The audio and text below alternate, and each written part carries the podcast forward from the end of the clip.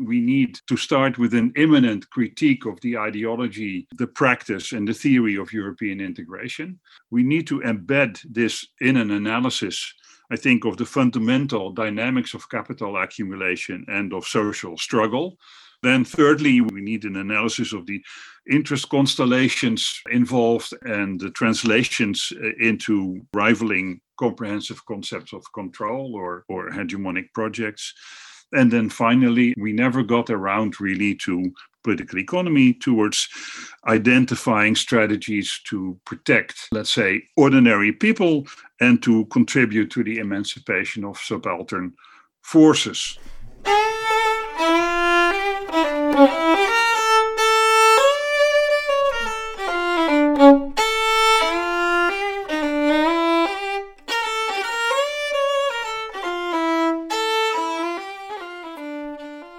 Wieso wir eine kritische politische Ökonomie der europäischen Integration brauchen.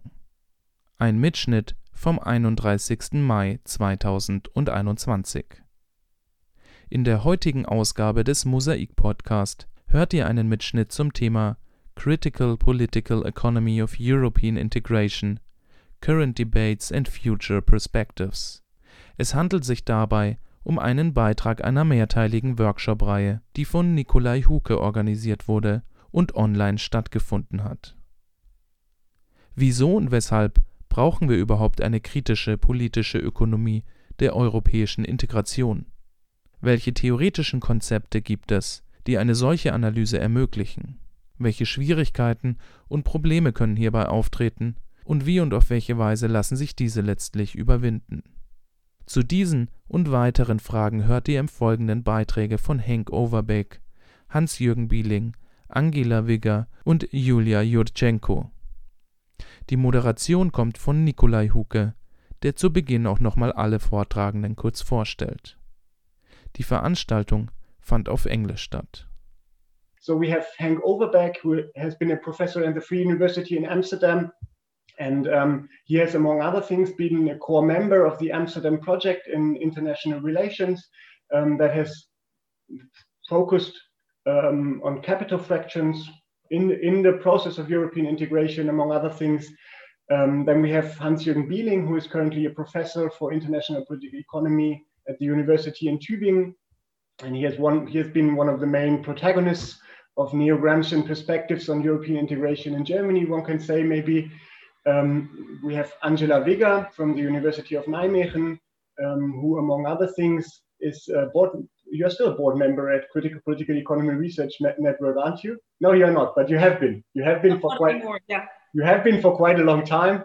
Um, and Critical Political Economy Research Network in the past years um, has been, I would say, one of the nodes, one of the key nodes uh, where critical political economy perspectives on European integration have been debated and another note that is very much connected to Julia, um, who is at the University of Greenwich, um, is the critical critical Euro what's the name? Critical European Studies uh, workshop series that has taken place in the last years and have, that has kind of created a quite unconventional for for academic debates format in which to debate together current questions of European integration so yeah, I'm, I'm, I'm glad that all four of you have agreed to join uh, today. Oh, Julia has left the meeting. I will just make her co-host in a minute again so, so that she can speak. Um, and um, that you will be discussing or sharing your insight on the questions of today's session with us today. Um, the idea of the session today is also to bring um, together academics from very different stages in their career um, from students to established researchers. So, so we will have um, kind of a, the idea of the format is also to kind of foster foster a, a debate in very small in, in small groups um, and also to share knowledge and experience um, among different levels of I would say academic career, whatever. Um, so uh, the format today will be we will start with two input presentations by Hank Overbeek and Hans-Jürgen Bieling they will, they will be followed by a small breakout session in which you have 10 minutes time um, to discuss the question of the questions of today's session in small groups, but also um, to share your ideas on the presentations. And afterwards, we will continue with Angela and with Julia um, and have another breakout sessions, another breakout session. And during the breakout sessions, you will have the chance to write down questions and points to discuss to discuss that I will pick up um, during the questions and answers at the end of the session. So the idea is not to have an open discussion, but more a moderated discussion at the end where, where I will kind of pick up um, in a clustered form uh, questions that you have written down in this in a, in a document that I will share with you um, once we come to the breakout sessions. Um, but before we come to that, um, I would give the word to Hank for the first presentation. Thank you again for being here, Hank. Okay, thank you very much, uh, Nikolai, and thank you also for, for organizing this workshop. It's uh, uh, I already considered it a great initiative when I got the invitation, and now that I see all these people coming in, um, I think it's an even uh, more wonderful opportunity to see so many people again. Um, and during the discussion, we'll we'll have ample opportunity, I hope, to uh, to engage with each other. Um, you you put three questions uh, and uh, asked me to comment on them in within ten minutes, and preferably even uh, shorter. Um, that's that's a challenge, but I'll I'll do that by just uh, you know giving some some beginnings of answers in a telegram style and then uh, the rest will hopefully come out later in the in the in the discussions. You, why do we need a critical IPE of uh, critical P political economy of of European integration? Uh, I'm tempted to say who needs a critical political economy of European integration at all. Um, we need we need a critical political economy of all things political, including European integration. I mean, European integration in the narrow sense, I've always found that a relatively boring subject, uh, especially in the form in which it is usually taught in, in, in standard uh, university courses, uh, Introduction to European Integration. And it's not very exciting. Um, but a critical political economy can make it uh, a more exciting thing. And, the first thing to, to consider is, and very briefly, thanks to with with thanks to Ngai-Ling Sum and, and Bob Jessop for uh, briefly summarizing this idea of what is critical, what is, why, what distinguishes a critical political economy of anything, but also of European integration, uh, of of other approaches. And I think that I, I can summarize that in four things. Uh, we we need uh, start to start with an immanent critique of the ideology, uh, the practice, and the theory of European integration. That is the first step to, to, to set and to identify inherent contradictions in both in the, let's say, ideology supporting the project of European integration, but also in the practices of European integration. We need to embed this in an analysis, I think, of the fundamental dynamics of capital accumulation and of social struggle. Uh, and that is at all levels. Uh, so, not just the European level, uh, but inherently, if you look at uh, dynamics of, of capital, um, you look simultaneously at the same time what happens within countries, what happens at the continental scale, what happens at a global scale. Uh, then thirdly, we need an analysis, and this is, and you re, re, re, refer to that, this is what has been traditionally the particular focus of the Amsterdam school, so to speak, is we need an analysis of the interest constellations uh, involved and, and the translations uh, into uh, rivaling comprehensive concepts of control or, or hegemonic projects. And then finally, and that has usually been identified as a fundamental weakness of the Amsterdam approach, we never got around really to, but it's definitely a necessary ingredient of critical political economy towards identifying strategies to protect, let's say, ordinary people and to contribute to the emancipation of subaltern forces, uh, ultimately, possibly leading up to an identification or construction of a counter hegemonic coalition, counter hegemonic project. So those are, I think, four necessary ingredients for a, a critical political economy analysis of anything, including European integration. Then what are the what are the debates and, and the concepts that are particularly relevant to um, to today's uh, European Union. Uh, here you moved in the questions from European integration, which is a broader concept, to the European Union, which is already more specific and in some ways more boring. Um, I think that the two, for me at least, and when when I think about uh, the state of affairs in Europe and, uh, and look at what's going on, then the debates in terms of uh, substance.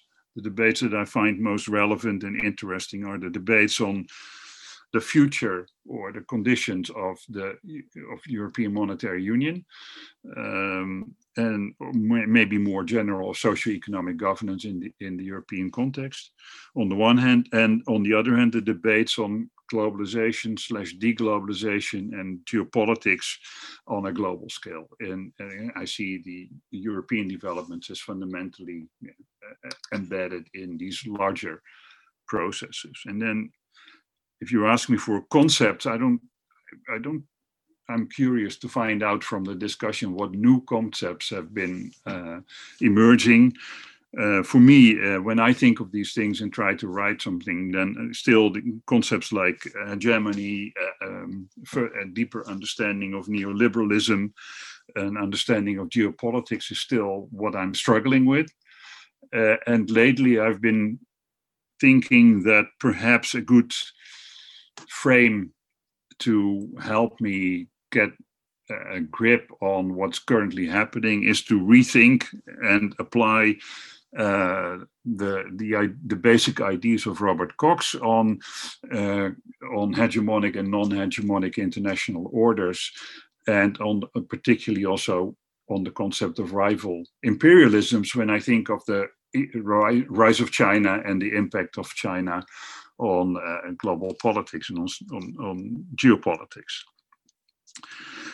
Finally, what do you consider the problems and the shortcomings of uh, critical political economy debates on Europe in the last uh, decades? Now, here I follow up on, on a critique that Leo, in particular, formulated uh, with respect to uh, an evaluation of the contribution of the Amsterdam School because I think it's more generally true, but definitely also true of the Amsterdam School that we have been, we've not been able to really coherently and comprehensively integrate or include in our analysis issues of maybe I can call them social fragmentation, including debates on inequality, debates on racism.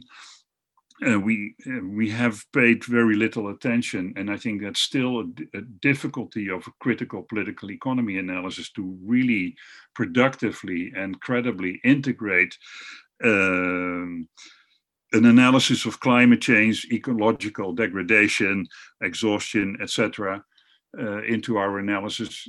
Similarly, pro, uh, dynamics of, of uh, demography and migration are difficult to integrate, except when you have a separate political economy of migration. Uh, but in the more general approaches to the political economy study of European integration, these these issues hardly come in, and not definitely not in the way that they should be included. I think, and maybe also the issue of global inequality in a broader sense doesn't usually come into a study of European integration processes, uh, which are the mainstream EU studies, but also most of the critical EU studies are limited to studying issues such as the dynamics of the internal market and the monetary union, uh, trade and investment policies, uh, agriculture, and also, but then in a narrow sense, the EU's migration and asylum policies. And uh, I think it's a fundamental shortcoming that these these themes are not contextualized uh, by an integration into a CPE framework of these fundamental uh, uh, issues. So I'm going to leave that at, at, this point. I'm not sure what I how I did with respect to the time, but this is what I wanted to say up front.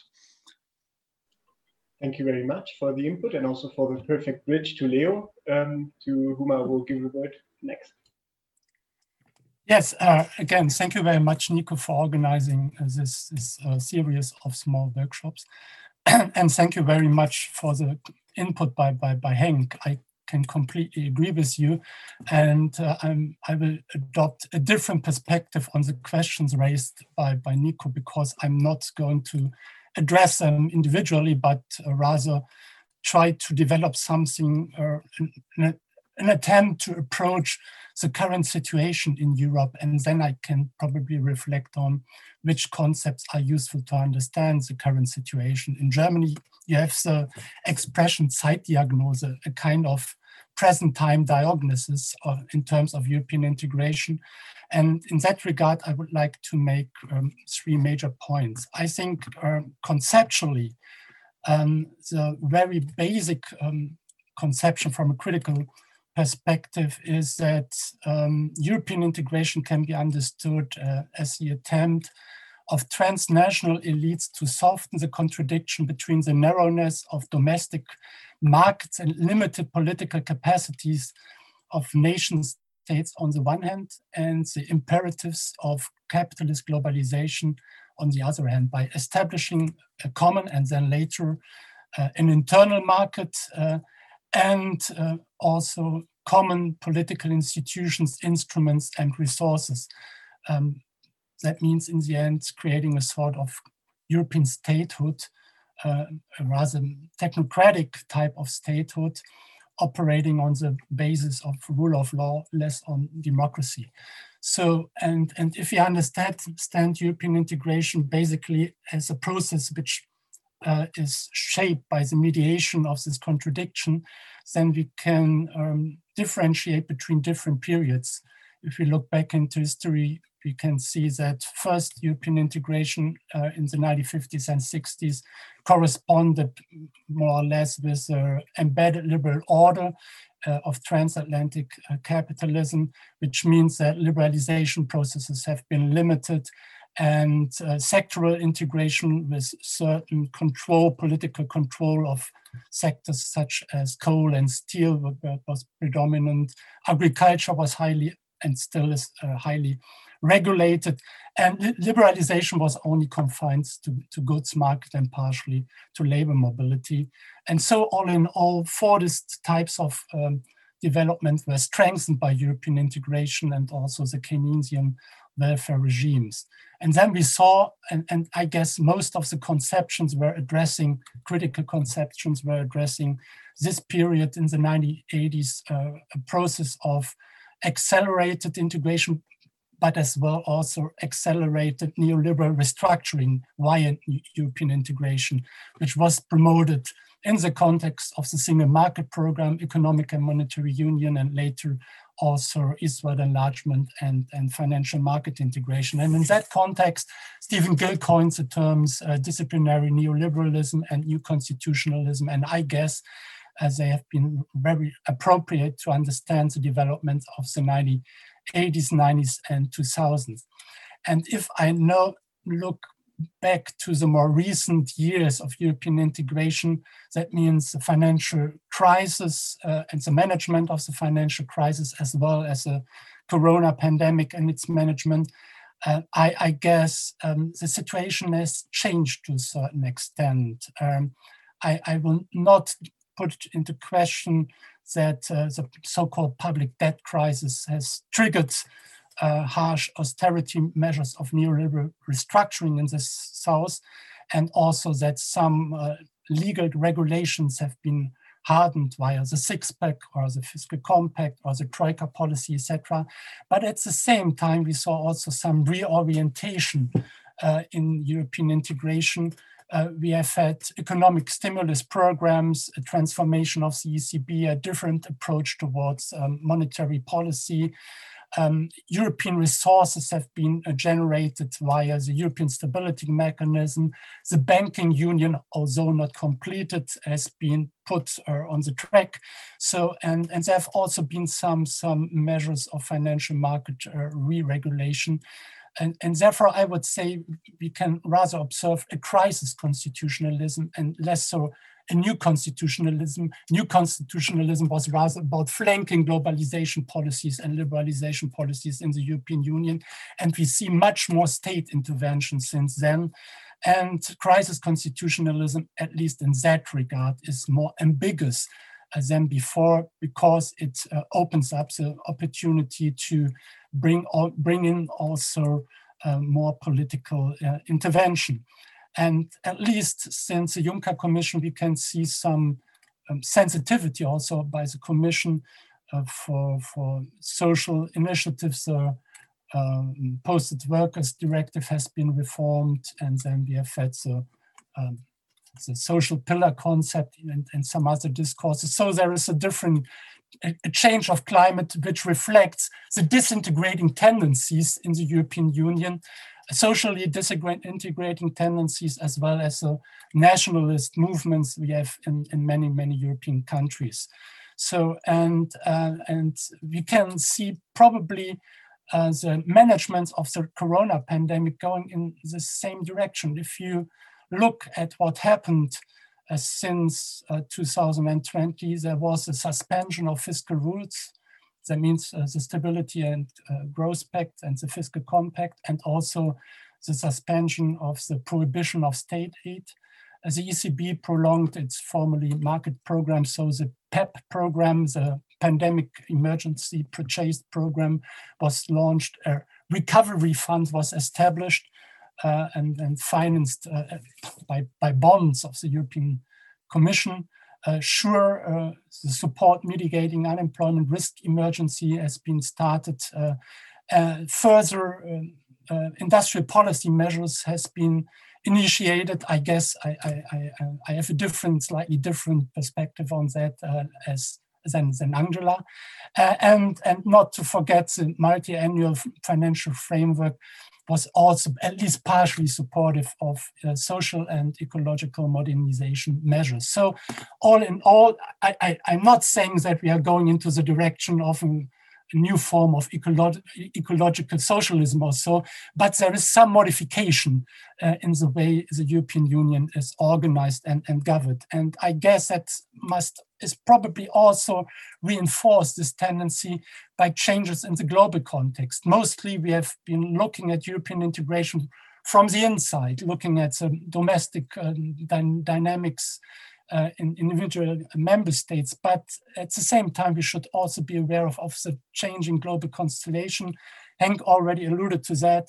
Uh, we have uh, an in- intensive um, struggle or intensifying struggle between China and the US.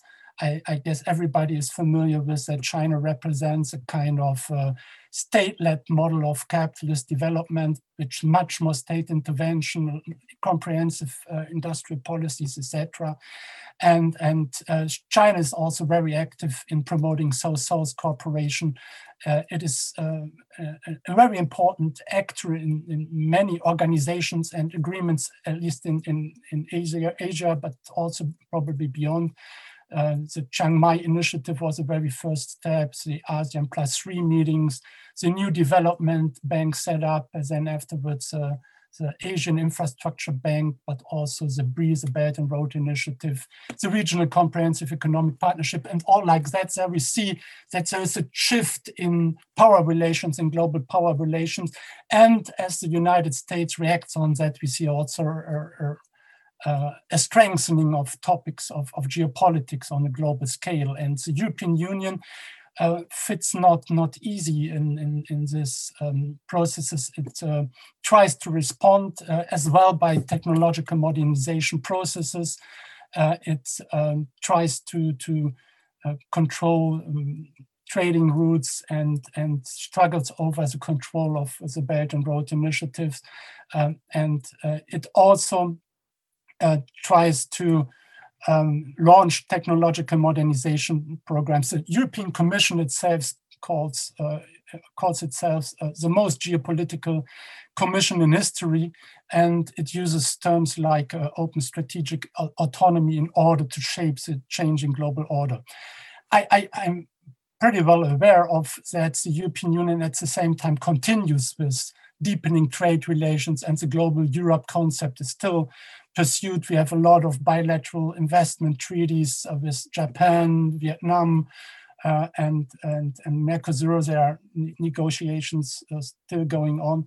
But as well, we have the industrial policy uh, dimension, which I regard not just about competitiveness, because it's also about ecological transformation. And it opens up at least a possibility for progressive social forces to inscribe into the European political agenda.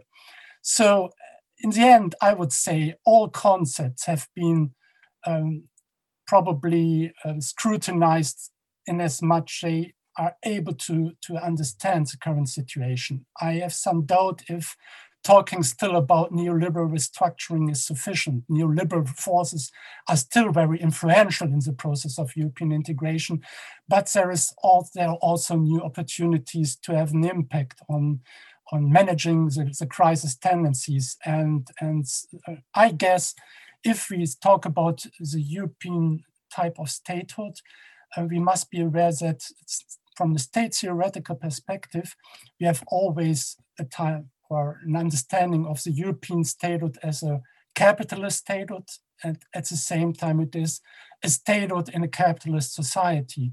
And this responds also to societal demands. It responds and addresses or tries to address questions of social reproduction, cohesion, and infrastructural policies have become much more important. And, and I, I guess that uh, the state interventionism we can observe over the past few years and which has been strengthened might, at least to a certain point, uh, indicate uh, a departure from uh, the harsh uh, neoliberal restructuring of the past decades. I'm, I'm not saying that neoliberalism is over, but there are new chances and, and there are new uh, trajectories which might evolve uh, in a mid or long-term perspective is if social pressures are becoming stronger, uh, particularly from progressive social movements. Um, probably I have exaggerated uh, the, the change in the course of European integration a bit, but I guess it's important to be aware of that the situation is in a interregnum which uh, probably opens up uh, new dynamics and new chances also for, for progressive social actors. So that's my contribution, and I, I hope that uh, this gives some um, some stimulus for critical remarks and, and debates. Thank you. Thank you very much, Leo. Um, I think both contributions taken together will give us a lot uh, to discuss in the first breakout session. I'll send you via the chat uh, the idea of the breakout session so the first task would be to please switch on your camera. You can switch it off again in the main session if you want to, but it would be great if you could switch it on during the breakout session.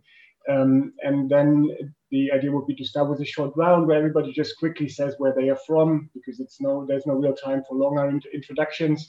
And then where everyone shares some thoughts on the presentations or on the uh, questions for today's session. And afterwards, the idea would be to collect questions and points to discuss in the questions and answers at the end of the session um, in this uh, Google Doc that I've shared with you um, in the chat. So if you can just open the Google Doc, then you can um, write down questions and pointers, points to discuss there. Um, yeah, that's all. Uh, I'll send you to the breakout sessions and we'll meet again here in 10 minutes. Welcome back everyone. Um, I hope you had at least a little time to discuss. I know time is always short with 10 minutes, but anyway, I hope you had some time to share some ideas and feel free to continue writing questions in the document um, also during the presentations if you want to. We will have another breakout session at the end of the of the two of the two coming presentations. So without further ado, I will give the word to Angela for the third contribution. Thank you, Nico. Um, I'm going to go through the three questions as they were presented to us that we had to prepare. And uh, why do we need a critical political economy of European integration? Um, I can only echo Henk uh, that uh, mainstream EU studies are utterly boring. I basically stopped reading them. I, I usually read uh, if I need to catch up on a particular policy domain to see what's out there, but I, I would not like voluntarily engage with uh, so-called mainstream uh, political economy of the EU anymore. So why do we need critical political economy? The short, straightforward answer is because the EU regulatory ensemble creates and reinforces social and spatial inequalities, inequalities that arise from the capitalist mode of production and that affects the lives of people within and beyond the EU. The knowledge that we produce is political and also the theories that guide us. I think that has already been said by my the two speakers before me. And I would I'm, I'm going to emphasize a little bit more that as researchers, we have a role to play in a politicization of who produces what, when, where, and how, and the distribution of goods and services that follow from it. So th this basically the short answer, the little bit longer answer is that critical political economy focuses simultaneously on forms of capitalist exploitation, domination and repression, but also resistance. Critical political economy explains the, the, the, whole complex of the European Union, European integration in and through capitalism. And if you look at mainstream scholars, uh, political economists, EU studies uh, scholars, they are reluctant to engage with capitalism, or capitalism is, is mentioned in passing only. So capitalism is also generally not theorized outside critical political economy. And then I have to say, yeah, the critical political economy of uh, historical materialist the Marxist, Marxist inclined uh, type of literature. And, and we need to look at, at capitalism because as if uh, Marx has this, this wonderful language where he says, if everything was as it appeared on the surface, there would be no need for science. And what I observe with mainstream scholars that take very often EU integration as at face value. They don't, don't go beyond. They do not question the, the, the, the capitalist structures. Uh, but critical political economy of the EU not only analyzes, but also problematizes the various forms of uh, exploitation that are constitutive to uh, the continuation of uh, global capitalism. So, and, this can be exploitation alongside the capital labor nexus, sex, gender, ra age, race, ethnicity, people with different abilities, sexual preferences, exploitation alongside geographical divides, uh, exploitation of nature, uh, Leo Bieling has uh, mentioned. And what is very important is that critical political economy goes beyond criticism and critique. It comes with an emancipatory and transformative agenda to build a more equal and just society. So the knowledge that we produce should contribute to the politicization and the resilience of social struggles and add to imaginaries, radical imaginaries about alternative uh, futures, post-capitalist futures, and also ways of how to get there. So basically, critical research prepares the ground for political alternatives that improve the conditions of social life. So to, to sum this up, I mean, critical political economy gives ontological primacy to the negative by offering an explanatory critique, but is it is essentially committed to a positive ontology and emancipatory and transformative praxis. I, um, as, as, a critical scholar, historical materialist, I had my uh, detour through anarchism, engaging with anarchism. There was this saying like,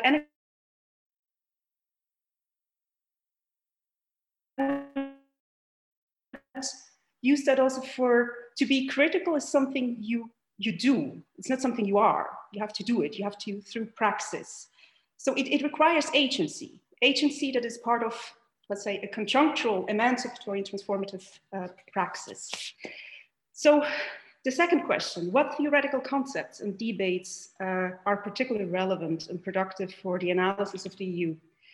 I think what's, what's at the moment very important is that we understand rentier's capitalism as a manifestation of the structural problem of overaccumulation and with it, debt creation and the intensification of forms of secondary exploitation in addition to primary exploitation through the labor market.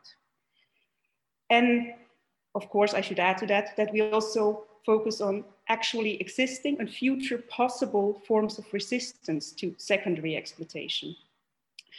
What, what I'm trying to say is we, we had critical political economy was very good at focusing on the driving agency uh, the role of the capitalist state and, and, resistance. But what I sometimes miss is the capitalist structures apart. So the, we, we need to simultaneously explore the capitalist accumulation patterns, which have an increasing rentiers component, and the power configurations in and through the capitalist EU state ensemble that drives and contests and resists these rentiers uh, patterns.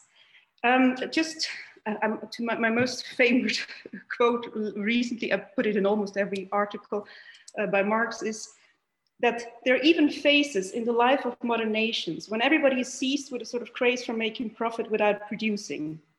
And I think that very much captures uh, the contemporary accumulation patterns. Uh, we live in a world awash with cash, uh, uh the, the, sort of wall, wall of money searching for yield. That an IMF uh, scholar coined it once like that. And um, we, we, see the increase of rentiers capitalism or a parasitic type of accumula accumulation that builds on extracting rent from the ownership of or the control of scarce assets. I mean, you probably know the work of Brett Christophers. Uh, he, he uses examples like platform economies, digital capitalism, but it's also investments in housing, real estate, land, mergers and acquisitions, investments in debt and debt instruments, um, I mean, the world has never before been so indebted as it is today. I mean, since 2008, we have 40% more uh, global debt, corporate debt, public debt, uh, household debt. Uh, and at the same time, we see major liquidity boosts through quantitative easing, which is both a reflection of and also a stimulus for a further expansion of rentiers uh, capitalism. Um, we, we see um, and I see that uh, Rodrigo Fernandez is here because we have a forthcoming uh, uh, Dutch publication on exactly this uh, topic where we've included that.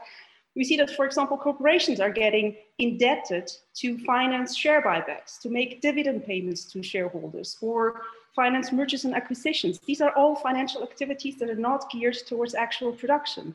It's, these are investments in the non-productive transactions um, that currently exceeds investments in research and development uh, or investments in fixed direct production related uh, assets. And why is this relevant? Uh, Leo already mentioned the comeback of the industrial policy. It very much suggests that with the new EU industrial policy, that uh, there are attempts made to, to uh, channel investments from the bloated financial sphere into the production sphere. But at the same time, if we look at, especially if we look at the, the financialization part, how is this investment uh, or industrial policy being financed? It's all through leveraging mechanisms, using public money to socialize the risk of private investors, financial capital. Why is this uh, important? We also see the COVID-19 rescue packages and massive amounts of state aid at the moment. Um, all measures that ultimately rely on the creation of more public debt so this is, this is relevant because we're, at the moment, we're witnessing a major redistribution of wealth and the next crisis is in the making that will be far bigger than what we've seen so far.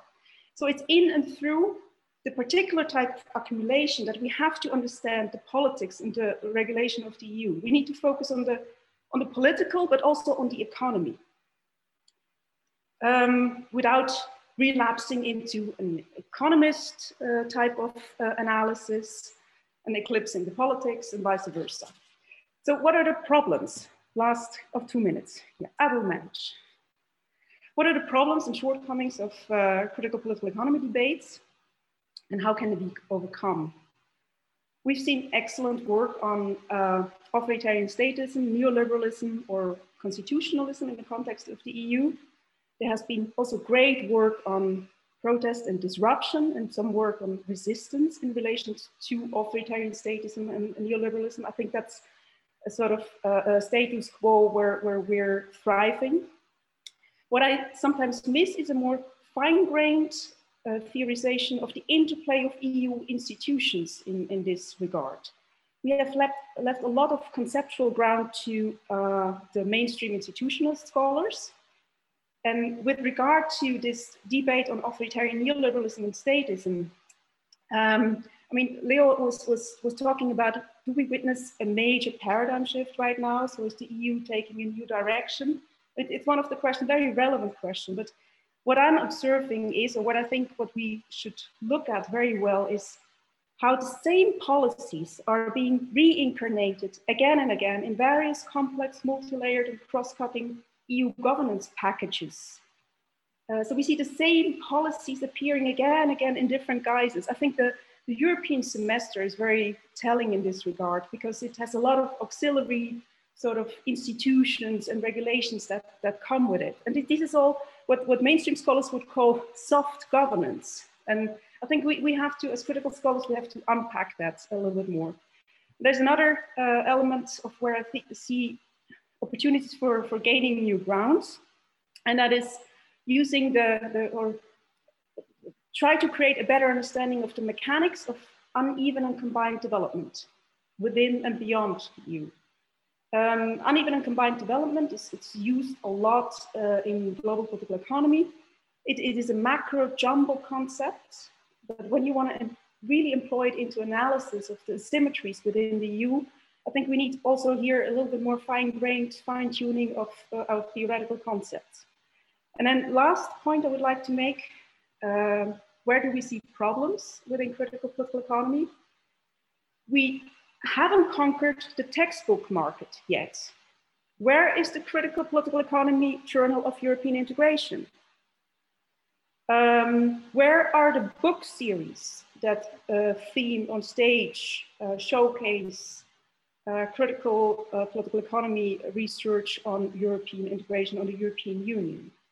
We, we have to uh, fortify the trenches. We have to institutionalize ourselves further. We have to be more also solidary with each other. We have to pursue more collaboration in the area of publishing, in funding research projects. We have to create a new generation of scholars. And I mean, very much, I'm happy to be here because what Nico does is part of this uh, joint uh, endeavor. So we have to lift each other up in very constructive ways. We have to be more radical than the ostensibly critical social constructivist, post-structuralist, governmentally type, governmentality type of scholars that are conquering the terrain of, of uh, critical uh, European integration and, and, critical scholarship by using the prefix critical. So I think we should go further steps beyond. So that would, as it's part of a critique and part of an avenue where I see uh, critical political economy of European integration moving on. Thank you. Thank you very much, Angela. Um, and uh, Julia, the floor is yours. Thank you very much, Nico. Uh, thank you, Angela. Um, uh, I'm going to start with the with one of the last points is where is the textbook? You know where that textbook is. It's in a very early draft on the base of the workshop that we've had uh, in Denmark uh, now two years ago. I can't believe it's been two, but one year kind of got wiped off everywhere somehow. Uh, so yeah, it's um, we need to we need to get going with it because the the draft and backbone is there. Uh, but that's that's an invitation to everybody, and I think you, I agree with you completely that there is so much excellent critical polit critical political economy scholarship, and there is so much that still is to be produced but it does we need to have more workshops like this we need to have more uh, publications that pull all of this stuff together uh, so that not least new scholars new entrants uh, have have a starter toolbox uh, which is so important, especially when you're delving into empirics that haven't been yet touched by uh, critical political economy. And as somebody who's uh, tried to do that study in Ukraine, I know how painful that can be sometimes, but you know, having a supportive network of scholars always helps. Um, following uh, three excellent uh, presentations, of course, there is a lot of ground that's already been covered. So I'm gonna try to speak without, with as little repetition as possible, uh, but also address those three questions that Nico, you posed um, in some sort of intersecting way, if you like. Um, the relevance of critical political economy, I think, um, is uh, it could not be overstated presently because we have seen how the how COVID capitalism and the vaccine geopolitics and the recovery fund uh, allocations, uh, hierarchies, and inequalities uh, has further exacerbated pre-existing inequalities. We see, we have seen the fighting over who gets to have the vaccine in what order, who gets to charge what, uh, and the fact that a lot of uh, a lot of the vaccine is being produced in India, while India is one of the countries that's that's, that's suffering absolutely horrendous uh, scenes uh, precisely because no, not only, but one of the reasons is, is that lack of access to uh, adequate healthcare is also quite telling. So I think in terms of the praxis, in terms of ontology, um, the time the time really is relevant for the time really is, the relevance of critical political economy is quite uh, evident. Uh, a lot of questions are posed by this mismanagement of, uh, of the pandemic political economy, if you like, specifically questions, of course, most, uh, most burning ones, questions of social reproduction. We've had, we've seen conversations about foundational economy and public services provision, ownership, intellectual property rights, and I'll come back to that at the end. Well, of course, uh, a lot of the, a lot of this uh, pandemic theater is playing, uh, playing against the background of years of austerity crisis, recessions, and so on and so forth forth. And in the EU itself, and of course, EU generally, it's, it's a very uneven uh, geographic and economic region, but it, it, even within the EU, uh, that is on the forefront of uh, vaccine development production and uh, all sorts of positive, if we like, uh, um, especially in international seen perception uh, ways, we've seen that there was there was quite a mismatch of between the declared ethos and the actual policies of execution of who gets to be helped, what, how, and when. Uh, the COVID Recovery Fund, uh, of course, has been quite quite an achievement, uh, and there is a lot of positive that came out of it. But again, there is that uneven and combined development that I, I don't have the time to go into. But yet again, you know, the, the relevance of uh, critiquing these uh, behemoth institutions becomes extremely important.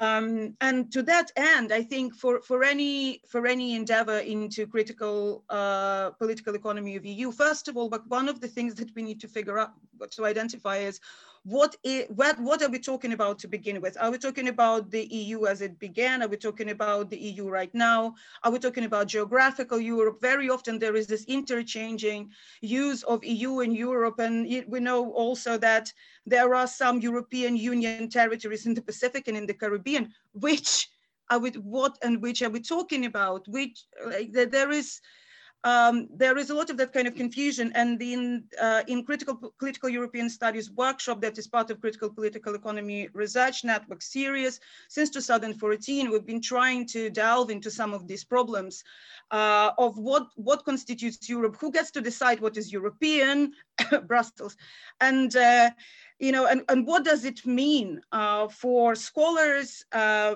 uh, of, of uh, European integration, for activists, for various social movements, uh, politicians, and so on and so forth. So all of those questions are actually very important because also, as was already mentioned earlier, um, EU itself, even the kind of core geographic North and now Central Eastern European EU has transformed fundamentally since its inception until today, not least through the multiple free trade agreements and indeed deep, deep, free, uh, deep comprehensive free trade agreements that it signed with its neighborhood. By now, has, has having had completely reshaped uh, the region. Um, and there is, and it's not just about trade, no matter what these agreements say, there are all sorts of policy and cultural and uh, harmonization to, uh, conditionalities that come with those. Uh, and of course, that also leads us to the question of how, what do we understand by the institution of the state uh, in the region as of individual member states of, of the states in the neighborhood and kind of what, what kind of decision power and what is left to individual governments.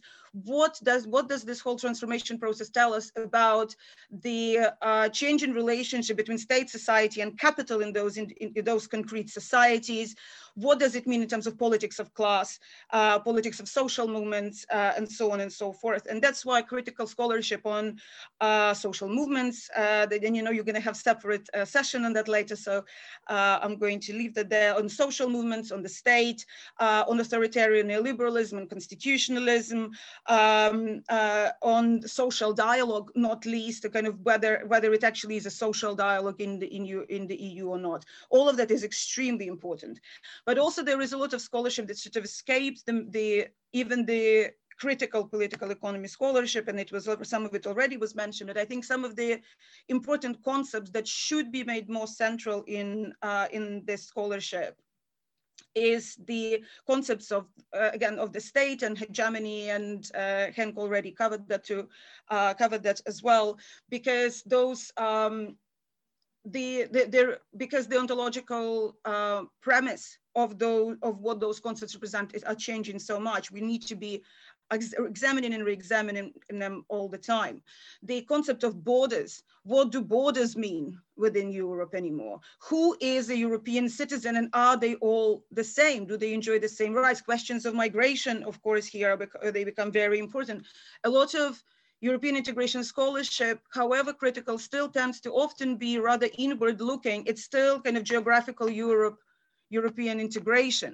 And um, when we talk about uh, discussions uh, of, for example, critical studies of the energy market uh, and uh, uh, the uh, Europe, the green, oh Green Deal for Europe, uh, and uh, various targets uh, or it's associated with Paris agreements and internal EU targets.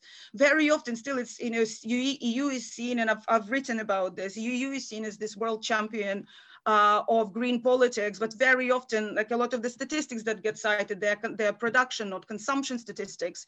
So all of the dirty production that's been shipped off to overseas territories uh, kind of quite often doesn't get to figure in these uh, amazing efforts. And the conversations about green in Europe, uh, very, not, not significantly enough tap into uh, reducing consumption and challenging growth, uh, quantitative growth based economic economic models that kind of runs through various EU institutions in very interconnected and kind of mutually reinforcing way.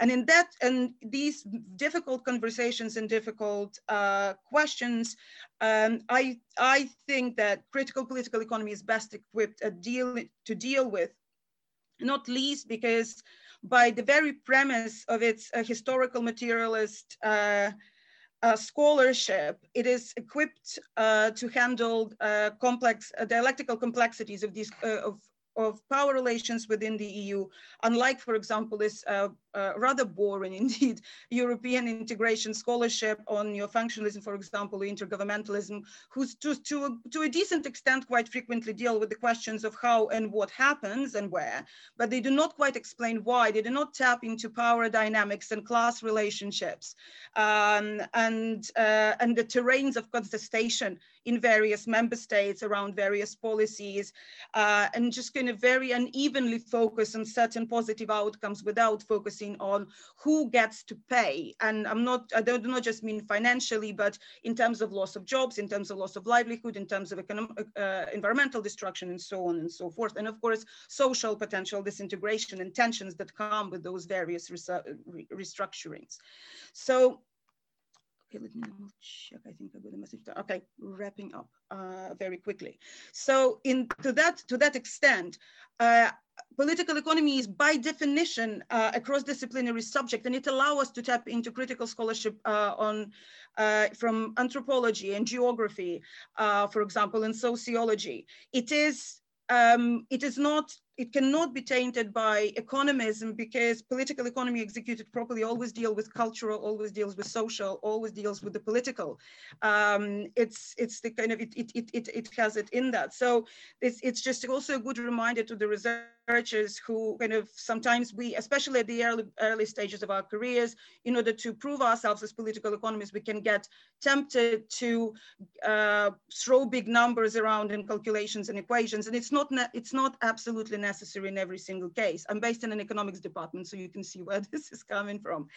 Um, so some of the questions and the debates are absolutely important to deal with, uh, um, such as, again, as I mentioned, um, transforming nature of the state, uh, European regionalization and like what it means uh, for um, for sex, gender, race, ability, and class-based uh, intersected oppressions and inequalities within the region. And I think uh, a lot more of this scholarship can actually be done. And of course, there are amazing debates about eco-socialism um, and uh, modes of governance and, and uh, modes of ownership and properties. Like one of the uh, kind of unintended pos positive consequences of pandemic uh, of COVID capitalism was opening up, um, kind of laying bare what is absolutely fundamental for economies to function and what is not quite as important as it we, we were told it can be.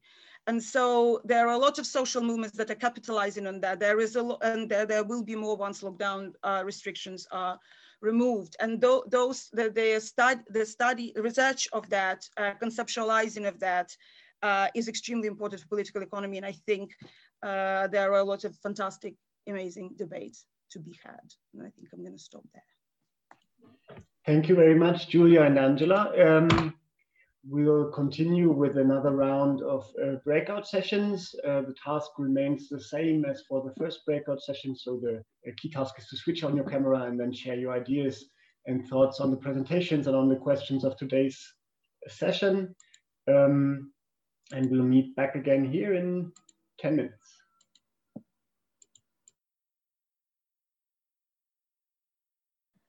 Welcome back, everyone. Um, we would now come to the questions and answers. Um, and I kind of tried to group the, the, group the questions and discussion points a bit that were in the Google Doc. You can still add more if you want to, and I will try to pick them up. Um, as for the first set of questions, uh, it's concerned with the state. So the question is about uh, the role of the state that the critique is that it remains a little under theorized um, because critical European integration scholarship from a political economy perspective focuses either on transnational competencies or on social forces, but how are they reflected on the level of the national state? How can states prevent, steer, block reforms? And the second question is uh, to the role of, with regard to the role of Germany in, in the European Union. Um, while Germany was the iron monetarist before Corona, we have seen a change since the outbreak of the Corona crisis how should the approval of the next Gen EU be interpreted?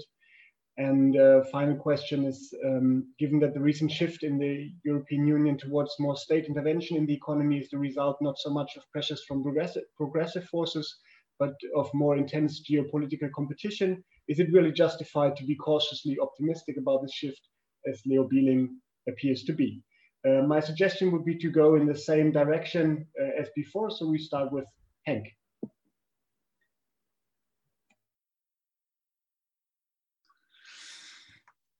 Um, I'm not sure. I, let me just say something on the general issue of the role of the state, and also, as you mentioned, um, and in both of my breakout rooms, this issue came up. Uh, the the the idea that um, there is a, a, window of opportunity at the European level for progressive forces to intervene because we see a strong role of the state, etc., etc. I'm also uh, relatively skeptical uh, because for this window of opportunity to actually materialize in, in real changes in policy, we I think we need to see uh, political mobilization. Uh, it is not going to happen by itself, as we have seen after the financial crisis. That capital is perfectly able to uh, re recompose its uh, control over over the situation and and and rapidly turn it turn the situation into its own uh, to its own advantage. Um, and that might very well happen now because I, I agree with the idea that uh, that what we have seen in terms of state uh, more room for state intervention at the European level, uh, re relaxation of the uh, constraints of the internal market, uh, that this is a response to um, primarily to the Chinese challenge. Uh, and I think that that we we could turn that to, uh, or we, yeah, it could be turned to an advantage for for progressives because what it does indicate is that the that actually the framework of the internal market is not an immutable constitution that is outside the uh, the range of political intervention. Uh, if if things get bad enough, then politics is able, almost by a stroke of the pen, to suspend the rules of the internal market. But that should give us the opportunity to claim that the rules of the of the internal market can be rewritten uh, and written rewritten in such a way that indeed let's say more progressive um, interventionist policies uh, become possible. Uh, so that's i think that's an important I'm, I'm skeptical about how far we are going to see movement in that direction because uh, you know similar to the origins of the internal market program which also came about uh, in response to external challenges to european capital. And the need felt by european capital to uh, enlarge the european market. Now we probably witnessing a need felt by european capital to enlarge the european state framework uh, in order to serve its interests in the global struggle that is emerging with uh, Chinese and, and US capital in particular, uh, and, and, and, specifically in these ranges of, of advanced technologies, uh, artificial intelligence, robotics, uh, etc. So I'm skeptical, but I do agree that there, there is movement and that that uh, political mobilization and intervention can make a difference. Leo. Okay, yeah, uh, in principle, I, I, I, can agree with Hank here. Uh, probably I should co correct some of the perceptions of my contribution or, or my input.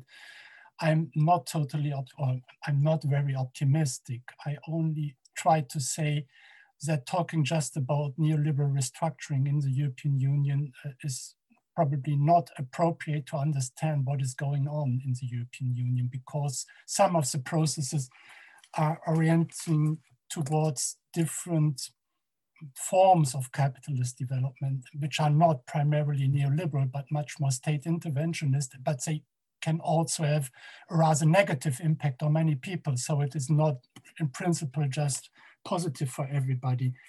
I, I, uh, I, I, guess you, you mentioned three questions. The first one is the role of the state. I, I understand the state uh, with Nikos Poulantzas as a condensation of social forces and which uh, generates a certain um, material insti institutions which are adopt at least partially a life of its own. And, and we can conceive of uh, the European institutions such as the Commission, the ECB, the Parliament, the, the European Court of Justice, and the, like many regulatory bodies as forms of European statehood here. And, and these forms of statehood, of course, are not complete as a national state, um, but, but they represent primarily um, um, forms of the rule of law. Yeah, we have, of course, very restricted democratic control, but the competencies are there and also increasing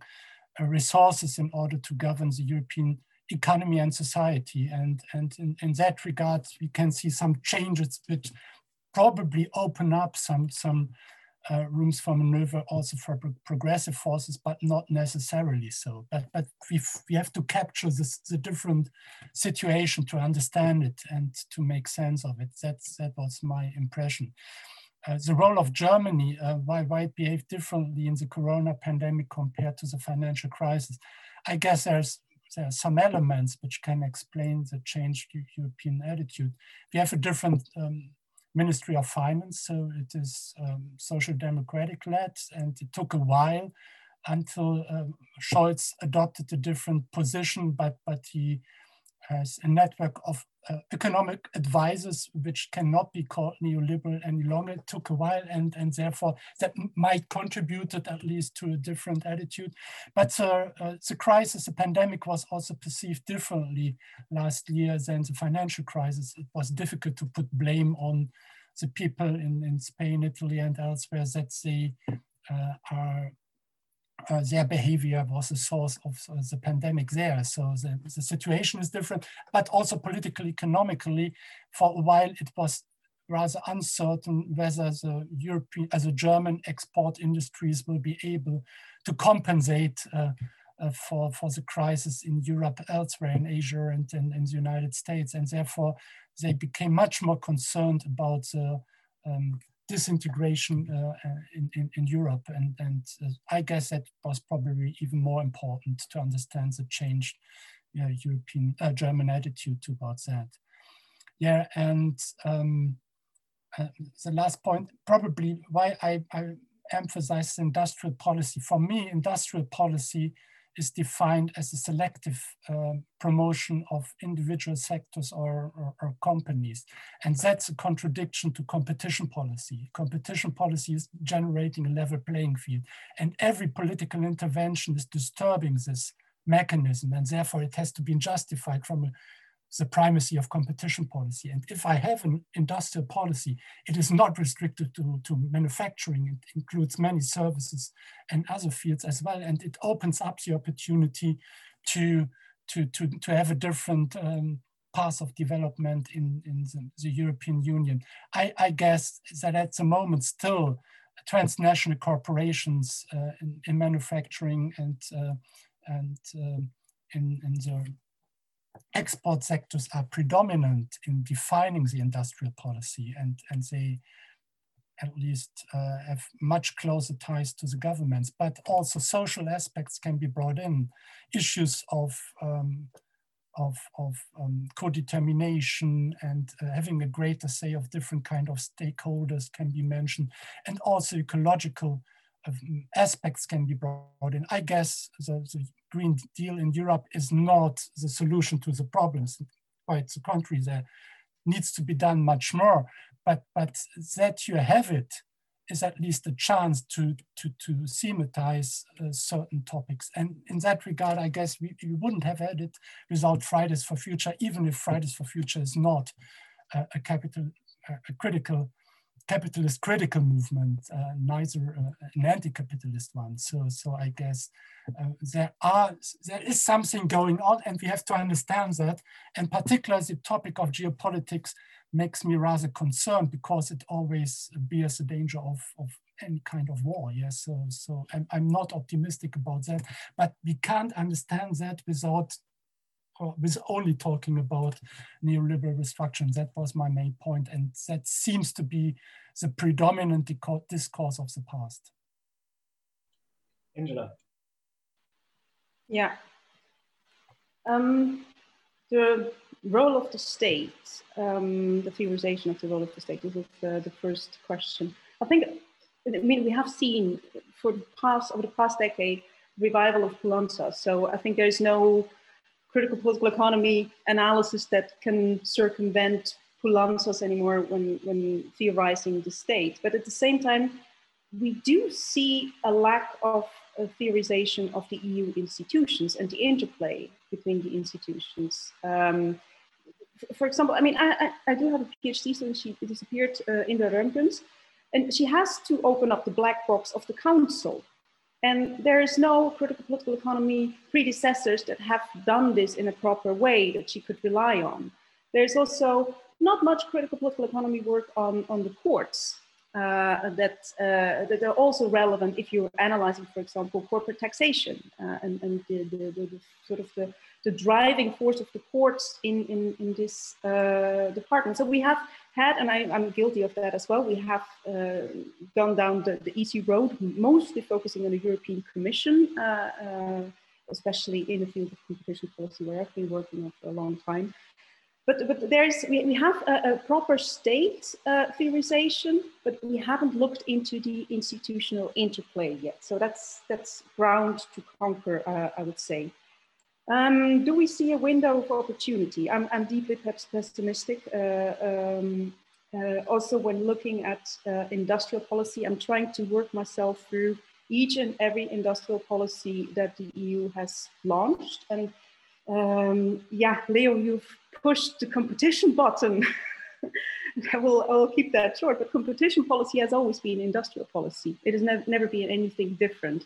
Um, and and, and, and competition policy is characterized by exemptions. So there has been this selective element in and through competition policy always. The interesting thing about industrial policy is that it's not mentioned in the treaties, and not with a single word. Uh, this was always supposed to, meant to be the prerequisite of, of, of the, the, the, the, sovereign member states, uh, basically. but there has always been industrial policy. And what, what, what makes it so interesting is this comeback, this, this using the term again, even though it has never fully disappeared. It's just, it's, it's transforming, it's changing, uh, its, its, its appearance. Um, and, and we, we uh, if you look at the Commission uh, communications from 2000 onwards, every year there was a report published where you can sort of tra track and trace the, the word industrial policy until 2014 industrial renaissance. And ever since, what we see is that every policy domain is being mainstreamed with industrial policy uh, language, logics, rhetorics, if you like, uh, and also I, I, I, looked very closely at a very boring cohesion policy, uh, an entire sample last summer. It is cohesion policy has become industrial policy, so-called. So it's these type of transformations that we have to look at. Is there anything progressive? I haven't come across it yet. I, I, I see labor being eclipsed. Um, I see a very, still a, a sort of protectionist neoliberal uh, uh, uh, direction. It, it, I think neoliberalism has always been had a, a strong neo-mercantilist component, and we see that moving to the forefront a little bit more.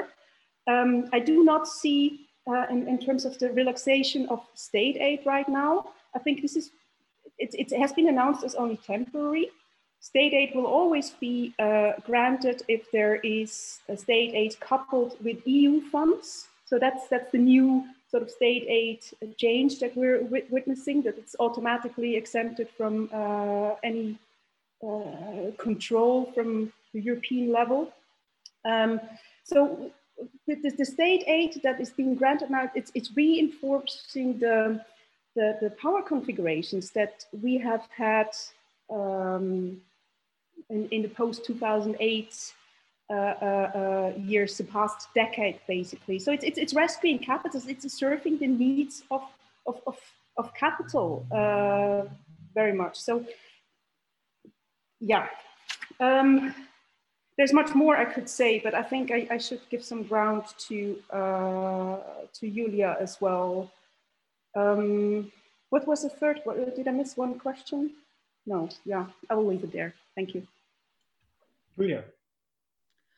Um, yes, thank you very much. So two things on the state and on uh, anything progressive. So in terms of the state, uh, I'm, I'm, glad, Angela, you brought up uh, Poulantzas, and earlier Henki already mentioned uh, Cox. And I think in what um, what's very important, I think, is to precisely because we live in, in the stage of global capitalism where accumulation of capital is um, hyper transnationalized, of course, not without restrictions and regions and the rest of it, but at the same time it is. And this over excessive overaccumulation of wealth and debt at the same time in different lo locuses of um, classes and uh, economy are not least part of that.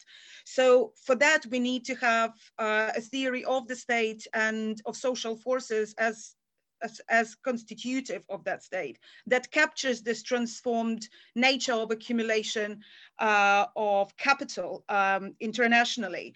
And here, of course, Zas is extremely important. And also the work of Robert Cox is very important because Cox suggested in 1981 already to us to look at the state as not a nation state unit, but look at state society complexes as units of analysis and look at the what kind of constellation of social forces, the, the power relations with between the between state and society uh, crystallize into, uh, whose agency uh, gets uh, gets uh, sort of crystallized in those institutions. Um, in some in some of my work, I like to in this for the I, I do this adaptation for the uh, era of transnational accumulation to also include a third component in the state society capital formula. I talk about state society capital complexes because currently capital almost functions as a semi-autonomous force. Whether you want to agree with that or not, but I think it's very important to look into those and also to the degree of transnationalization of the state itself. And what we mean, what I mean by that is the extent to which the decision-making power and the accumulation, the interest of accumulation of capital, uh, specifically on the, on the, on the translation, transnational um, line, is enshrined in each individual state. Uh, because and I, have I've done that uh, again on, on my work uh, in Ukraine, kind of trying to study what Angela, you were saying, like, you know, how important it is to look at how different institutions interplay and what kind of policies and whose interests they then then they to kind of end up serving. Because when you when you see what kind of what um, again work of Amsterdam School here is extremely important because you look at uh, what kind of social classes, especially where they, where you have fractions of capitalist class with their different interests and their uh, concepts of control, kind of their, their ideologies, which of them capture which institutions, the, the mainstream of thinking of those institutions. And then from that, you can understand why certain policies happen in a certain way and not the other. Um, so it's it's that kind of work that I think is important to do. So then this is where uh, Robert Cox and of course Gramsci here also important work of Amsterdam School is so important on fracturing of capitalist class to understand to kind of go back to the social forces, see where the class, class dynamics are, where the areas of contestations, whose interests are which institutions serving. And of course it is, we have to understand that those are never cast in stone because institutions are always a terrain of contestation. And so with every, uh, every new policy, with every new, um, um, with every new kind of set of regulations, a, a, reorganization of those power relations happens then in, uh, in terms of uh, economic praxis. And and um, yeah, and in and that kind of links me to the it brings me to the second question about kind of what is progressive and what is happening. Like I, I'll use the example of the Green Deal for Europe, because in the context of Green Deal for Europe, of course, you know, there are there is a lot of criticism we can throw at that, but at the same time, there is a lot of uh, uh, positive and necessary that can come out of it. And uh, I agree also that, you know, without the school strike, that wouldn't have rolled out probably as fast. Also without the pandemic, it probably wouldn't have rolled out as fast because we have the COVID recovery fund and so on and so forth. And it also opened possibility for conversations about the future of work. And I got this, this really nice volume here that talks about some of that. And even of course, work of Phoebe Moore and um, uh, Jamie Woodcock are really important here.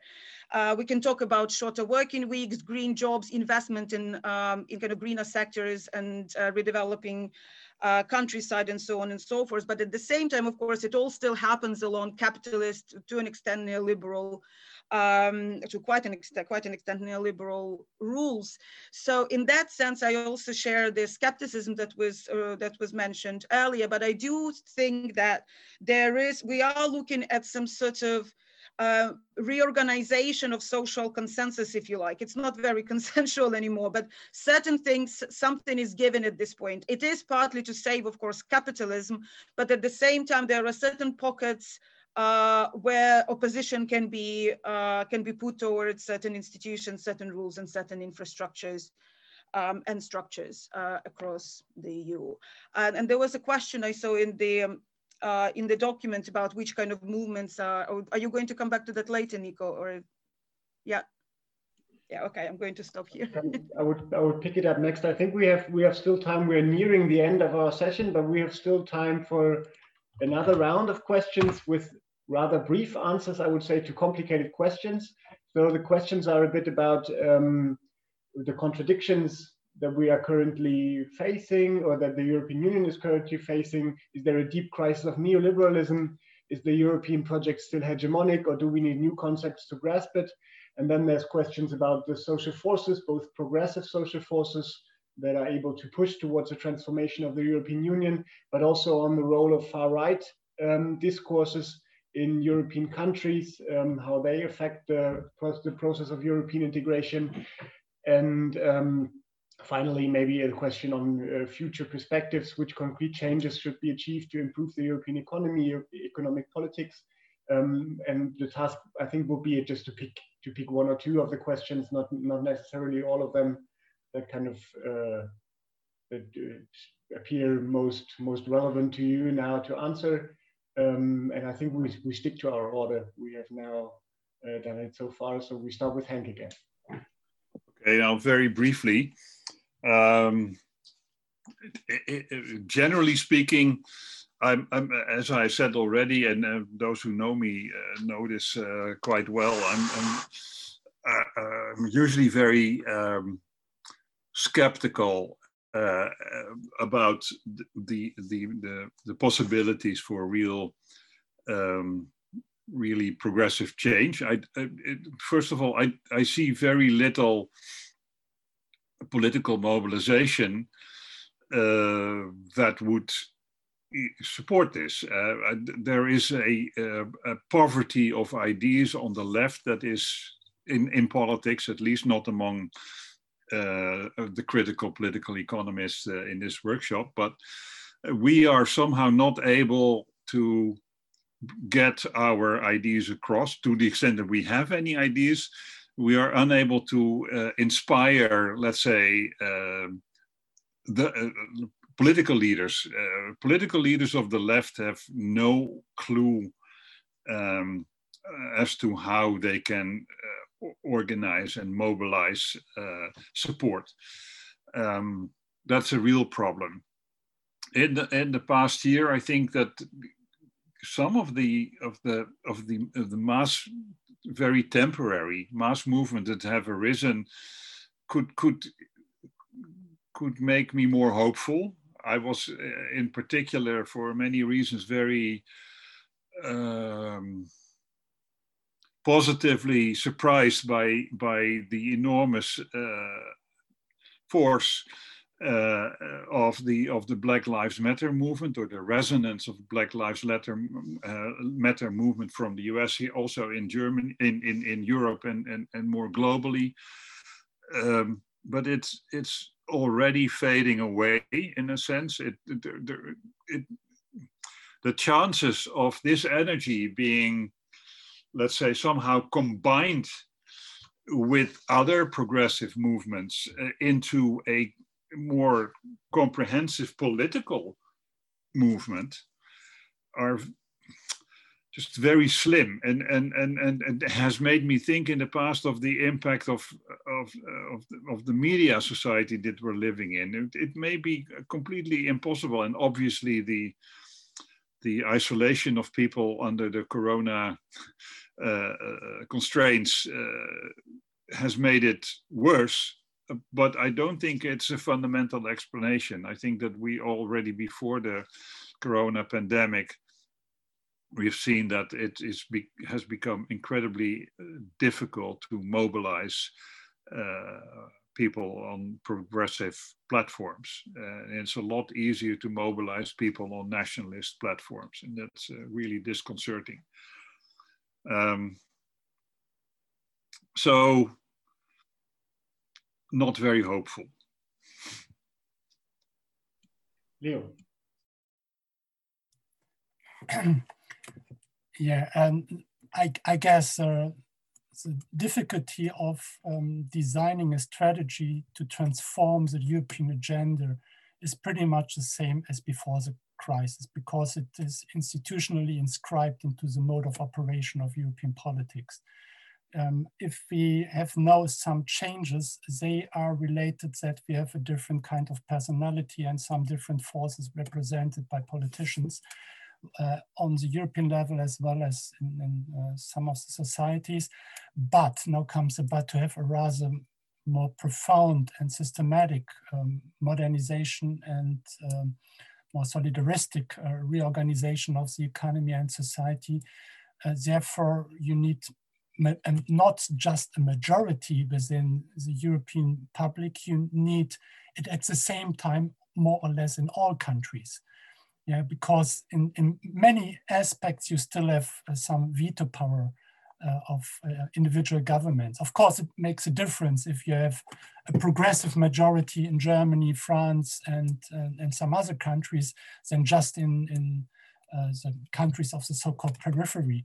But um, there is still the, the problem that a minority can block uh, or veto a, a profound transformation. And that brings me to the institutional setting. I guess um, if you look at European politics, it is always about designing compromises. And also if you look at the interplay of institutions, uh, for instance, if we talk about the European Parliament, we regard it as a unitary actor. We have different fractions, but they didn't show up in the public because the Parliament tries to raise a voice vis-a-vis the commission and, and, and the council, but there is no opportunity to let process different concepts on and strategies and alternatives about the European Union might evolve. And so we have to discuss also about how to um, make alternatives uh, to process in the European setting. And that would uh, presuppose to have uh, the, the, the, the, interplay as in domestic politics between opposition and government. Yeah, so to have a clear position, that's a governmental point of view in European politics, and that's your position. And then you can have a, a European public which relates and, and uh, behaves to, to different uh, options. And that would be a rather progressive politicization than just having compromises and a lot of uh, intransparency, who is really behind, who is representative of which position and not. And that makes it rather difficult for progressive social forces and movements in societies to transform things on the European level. I, I that, that's an issue of the institutional setting, but that's rather difficult to overcome because it also implies that you have to accept majorities which are against your own position, even if you are a very strong member state, uh, such as the German one. And uh, I can't see in the near future any change of that. Uh, and therefore, in principle, I'm rather skeptical, but there might be some incremental change in uh, the, the overall setting of uh, European issues. Angela. Yeah. Yeah, I, I sense a lot of uh, melancholy of the left uh, that uh, is very structurally ingrained uh, with, with us. So we, we do not see much room for agency, and although we want to privilege agency and contribute to that. I think, I mean, uh, uh,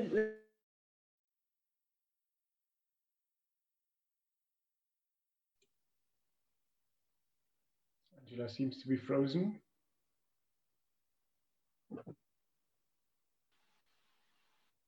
Ah, you're back. You're back. Now, are you? I, am back. I'm not sorry. My internet is letting me down. This was me. No um, okay, I'm not sure where I left off, but um, I mean, 10 years ago with the mass mobilization, it says internet connection is unstable. I will speed up.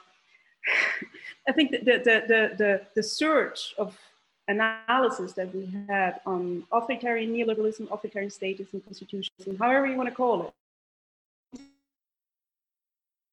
this tendency. I'm still there, yeah.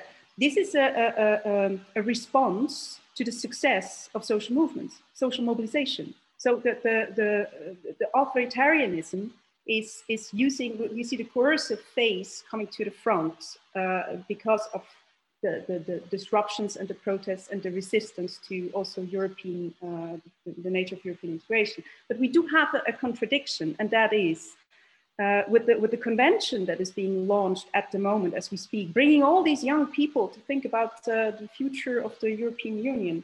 So there's this, this this illusion or this, this maybe we have to call it real as well, uh, of, of creating democratic rooms, but at the same time taking out ever more domains out of uh, democratic interferences and, and giving it this authoritarian guise, this sort of uh, neutralized uh, political independent state. So that it, it, it's taking place in parallel. It's this, this progressive to opening up while at the same time, where it really matters, or I don't want to say where it really matters, but the, the, the hardcore economic domains are um, isolated from any form of, of, of having a say uh, and, and, and, using this as a window of opportunity. Um, what I wanted to say in terms of visions, I wanted to quickly go back to the uh, Manifesto di Ventotene, uh, that was uh, written by uh, Altiero Spinelli and Ernesto Rossi, who were imprisoned by the fascist regime of, in, during the Second World War. And they, their vision has informed the course of European integration. And, and, and interestingly, the European Commission used um, the manifesto uh, for the opening up of the white paper on the future of Europe. And if you read what Spinelli and Rossi were, were writing. I mean, Rossi was the founder of a cooperative. And he suggested uh, in the uh, manifesto industrial reforms which will extend workers' ownership in non nationalized sectors through cooperative adventures, employee profit sharing, and so on. So his, historically, we, we have our uh, sort of the, the, the, the kickstart of, of, for European integration was a socialist, communist type of cooperative uh, hallelujah vision um, that has never been put into place. So we, we can't give up. We have to hold on to the, these type of manifestos and, and, and um, renew them through dialogue. We, we cannot have a sort of a prescriptive uh, solution of how it all should look like. It's, it's only through dialogue that we can open up new frontiers uh, for what is politically possible. So let me end on this less melancholic uh, note. Thank you. Julia, final remarks. Um, thank you very much. I wanted I want to chime in a bit with the with the optimism. And indeed, uh, cooperative movement is picking up. It's just like whether the balance will tilt, but we should be trying. And uh, I think the um, yeah the kind of po power to the labor is what is very important. But I obviously I cannot speak to all of these uh, all of these questions. I will say to just one that I was trying to kind of jump in already in the last um, series of answers. Um, it's about the kind of whether the move, what should the movements do? Which of them are bringing us kind of the most hope and what kind of, you know, whether I see like what should they be doing and how that can be executed so that the balance of power shifts somehow towards something more progressive. And I think there are loads of amazing progressive movements um, and the uh, negative uh, uh, reality of the pandemic was that you cannot very easily organize in say you cannot safely organize into a mass process in this protest in the streets. You simply cannot. You need to get there you need to be there. There are a lot of people who are quite vulnerable. Often the subaltern are also the ones who were juggling jobs because they couldn't they, that they couldn't leave because they need to pay their bills because they otherwise would be in the streets on the street rather than uh, as in not won't have anywhere to live. So I do think that we haven't seen the beginning of the potential mobilization. We're also looking at a very serious recession as well. Uh, and while the EU has its recovery fund, there are a lot of places around the world that doesn't, but also within the EU, it will not be applied evenly across the board. And uh, I, I, do think that we will see much more of it. Uh, but the positive side effect of not being able to be on the streets was that a lot of movements started building, uh, started, uh, started building international sorts of networks. So how it will play out, I think we will we will have to live to see. And I, I do not pretend to have a crystal ball. One moment of skepticism, but I am I am a bit hopeful. But the skepticism that I share in terms of the kind of the ideology of a lot of movements sits with, uh, with the fact that many, very many of them are trying to fight for the rights on capitalist rules. And this is what's what I find quite frustrating. I'll bring an example of the UK higher education. So a lot of students were, are annoyed that because of the lockdowns, they couldn't go to, they couldn't be at university, they had to be online and so on and so forth. Tuitions, tuition is very expensive. So now they have come out with proposition to the government to reduce their tuition fee by a third and to finance it by increasing the interest rate on student loans for the highest earners. So they could have come up with an idea, you know what, you have to fund our education, cancel tuition fees. No, they are saying, why don't the higher earning students pay more? So it's that kind of not make, not bridging that gap it's fighting for some rights within capitalism rather than demanding social securities and meaningfully engaging with class politics. There are a lot of movements that focus around identities, well, and rightly so, but often neglecting class, often neglecting that it is because of capitalist, yes, also race, race sex, and gendered inequalities that they are oppressed. But, it, but at the bottom of it is the fact that there are certain things that must be socially provided. There need to be structures, not rights. Every organization can have an equalities charter and a quota. But for you to get a job there, you need to get educated, you need to have money, you need to have your family live in a stable, in a, in a, you need to have a roof over your head. So it's mobilizing around that, bringing class politics into these movements and building solidarities, I think can help make that leap and bridge that gap uh, and build solidarities across uh, a lot of these, uh, a lot of the mobilizations, because there have been some fantastic movements coming across, coming, uh, coming forward. And um, I think, you know, building solidarities across them and challenging capitalism, uh, challenging capitalist relations and demanding securities rather than begging for rights is what needs to happen. Thank you. Thank you very much, Julia. Thank you very much to all of you for the discussion um, and to everyone else for participating in the breakout sessions, for the questions. We will continue discussion in the next week uh, with a session on feminist perspectives on the political economy of European integration. And at the end of June, we will be uh, going deeper into the question of social movements and labor struggles in the European Union. Um, so you're welcome to join again for the next sessions. If you want to, you can leave some feedback in the Google Doc. Uh, at the end of the document, you, fi you find a, a, section for feedback or also in the chat if you want to. Um, and that's all from me for, for today. Um, thank you once again for being here and um, hope to see you again soon. Bye, everyone.